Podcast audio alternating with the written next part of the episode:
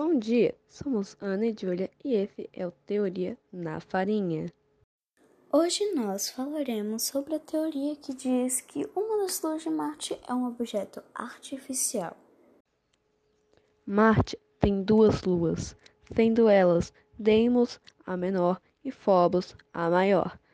Nos anos 60, um astrofísico russo chamado Losif Shklovsky divulgou um estudo no qual dizia que a maior das luas marcianas era oca e ainda tinha uma órbita estranha.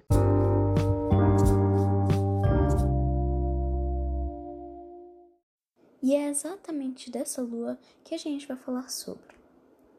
A teoria consiste nessa lua ser artificial. Talvez uma antiga estação espacial colocada para servir de ponto de partida para missões especiais, ou então um dispositivo alienígena colocado ali por povos desconhecidos. Há alguns anos, a ESA, Agência Espacial Europeia, também divulgou que talvez Phobos fosse mesmo oca, dizendo que talvez houvesse água ou qualquer outro líquido no seu interior. O fato é que ocorreram várias tentativas de enviar sondas para Folos, mas todas elas enfrentaram diversos problemas técnicos.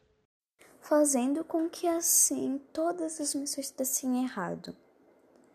Será que isso está conectado com a possível estação alienígena? Atualmente, ninguém sabe. Ainda temos muito com muito o que descobrir. Com isso, nós terminamos o podcast de hoje sobre a Lua de Marte.